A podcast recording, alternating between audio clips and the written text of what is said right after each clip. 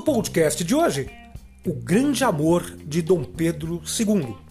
Bom, muito bem, vamos conhecer esse grande amor é, no podcast de hoje, né, a Condessa de Barral.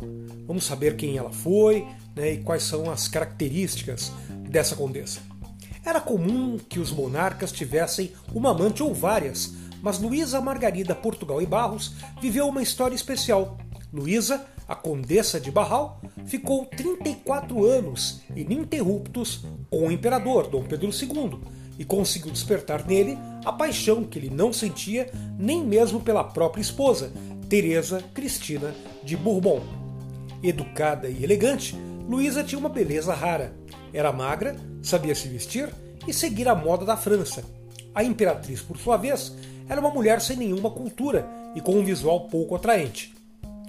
Ah, costumo dizer que Luísa não foi amante do imperador, mas sim sua grande paixão, disse a historiadora Mari del Priori, que lançou uma obra, né, o livro Condessa de Barral, A Paixão do Imperador. A obra é uma biografia da vida de Luísa.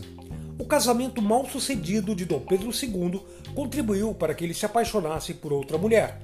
No século XIX, os casamentos eram arranjados, regra a que o imperador não fugiu enviaram a Dom Pedro II a pintura de uma morena belíssima em frente a uma paisagem na cidade de Nápoles, da Itália.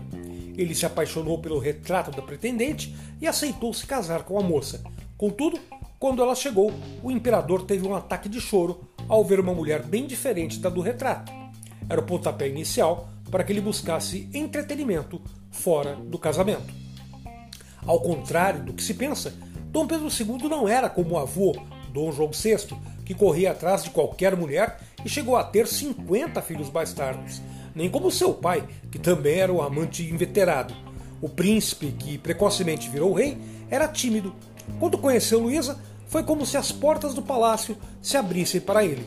Ele passa a ter informações sobre arte, livros, teatro e cultura, porque ela foi uma mulher criada na França, que estava antenada com o mundo, afirma Mari Del Priori. Por meio do Diário de Luísa, escrito quando ela era jovem, Mari reconstruiu a biografia da mulher que encantou o imperador. O documento está no arquivo do Instituto Histórico e Geográfico Brasileiro. A historiadora também usou no livro os relatos do Diário da Maturidade da Condessa, em exposição no Museu Imperial de Petrópolis.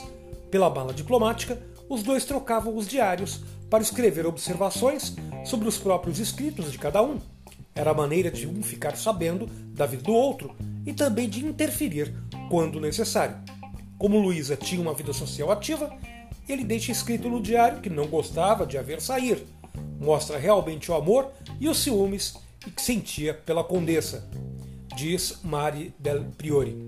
Pois bem, então aí vemos né, que Dom Pedro II teve uma amante, sim, uma amante muito ilustrada, né, conhecedora é, do que acontecia na Europa, da filosofia, da história, da moda, dos costumes europeus e encantou Dom Pedro II na sua vida aqui no Brasil. Gostou do podcast de hoje? Pois bem, amanhã tem mais. Tchau, tchau.